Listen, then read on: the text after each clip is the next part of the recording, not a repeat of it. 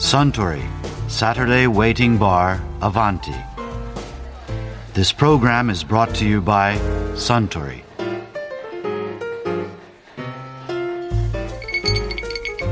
お待たせしました。ご注文のシンガポールスリングです。ああありがとう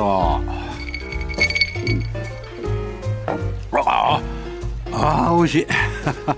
あスタンはシンガポールに半年いたくらいだからもちろんラッフルズホテルに行ったことはあるんですよね。ええ、ラッフルズホテルのロングバーにはシンガポールスリングは飲みに何度も通いました。ああ羨ましいね。じゃスタンのシンガポールスリングは本場仕込みの味だ。昔も今も ラッフルズホテルは日本人にとっても人気のあるシンガポールの観光地みたいですよあのロケーションは一度は訪れてみたくなりますよ、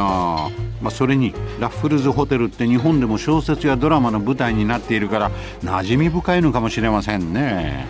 村上龍の小説にも「ラッフルズホテル」という小説がありましたし。あそうだ。シンガポールといえば以前財団法人インド経済研究所理事長の榊原英介さんがシンガポールの経済のお話をされていましたね。今その経済の中心っていう金融なんかもそうですけども結構その日本を通り越してシンガポールっていうふうなことっていうのが割と言われてるような、まあ、シンガポールっていうのはね東南アジアのハブなんですよね、はい。ですから例えばインドネシアに行くんでも、ん。シンガポール経由で行くと、はい。こういうのが非常にえー典型的なパターンなんですね、例えばあインドネシアの銀行なんかは企業なんかはかなり資産をシンガポールに持っているということですね。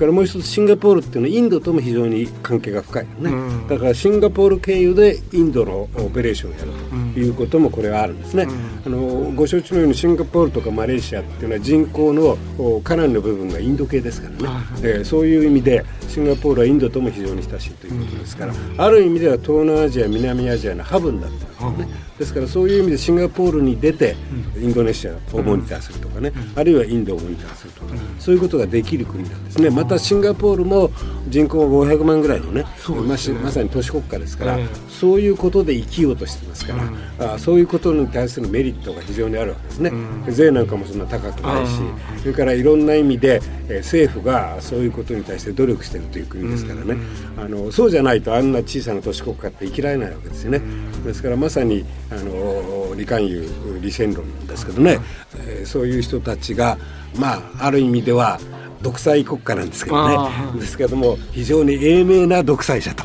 ね、エンライトンド・ディクテーターシップっていうことを言いますけどね、非常にあの賢い英明な独裁者があー仕切ってる国でね、で国民もそれで満足してると、福祉のレベルも非常に高いという、そういう非常に稀有な国ですよね。ええやっぱりそのなんですか金融でそれを生き残っていくやっぱりこれ今なんですか？ええ、だからシンガポールが独立したのは実は1966年なんですよ。はあええ、あの戦後マレーシアが独立しますね、うん。あのいいですからね、はでその後にシンガポールがマレーシアから離れていく、うん。でマレーシアの中の中国系の人たちがシンガポール国家を作ったんですね、ですから最初から非常に意図的に作られた国ですね、ええ、ですからまだ50年。うん。50年経ってない。経ってない。ええ、50年経ってなくて、それでまさに李貫友のような人たちが独立運動をやってそれで意図的に非常に作った、非常にある意味ではね人工的な国家ですよ非常にあの綺麗です。例えば街も、ええ雑踏がないんですよ。綺麗すぎる いろんなものがねオーガナイズされすぎてる。だけど非常によくオーガナイズされてるのね。でそれはあそういうことで500万人ぐらいで非常によくオーガナイズして、えーあの非常に綺麗な街で、それで、えー他の国との関係もうまく維持してですね、それで、えーその国を成り立たせてるというね、そういう非常にある意味では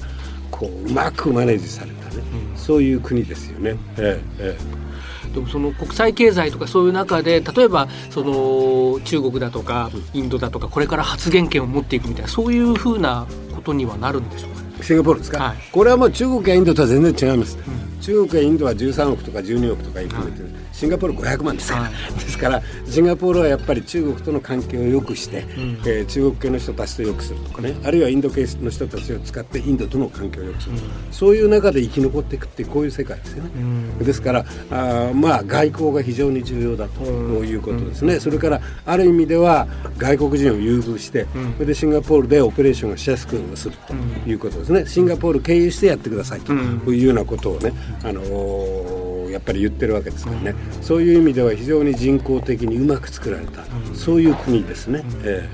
ー、そうするとどちらかというとこう自分たちが主導権をこう握っていくというよりはこううまくそこの間に入っていくみたいな。そういうことですね。まあそれは500万の国ですからね、うん、それは主導権握って、うん、えっということじゃないですね、うん、ですけれどもやっぱり知恵を働かせて、あのインドとの関係とか、あるいは中国との関係とかあるいはインドネシアとの関係とかそういうことに関して彼らがあ役割を果たす。ということが非常に重要になってくるんですね。でまあすでにインドネシアとの関係でいうと大体みんなシンガポールに出てそれでインドネシアっていう感じになってるんですね、それをさらにインドとか中国に関してもやると、で例えばインドと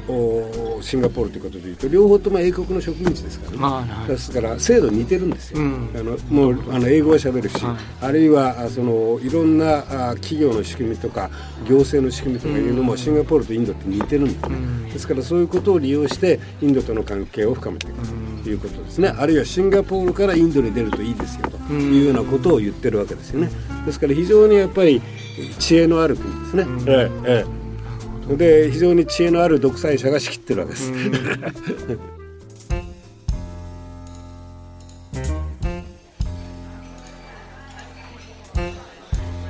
いや榊原英介さんのお話 面白かったですね。あさんシンガポールスリングをもう一杯。かしこまりました。ところでアバンティの常連客たちの会話にもっと聞き耳を立ててみたいとおっしゃる方は毎週土曜日の夕方お近くの FM 局で放送のサントリーサタデーウェイティングバーをお尋ねください。東京一の日常会話が盗み聞きできますよ。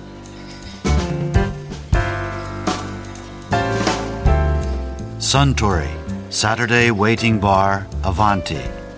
This program was brought to you by Suntory.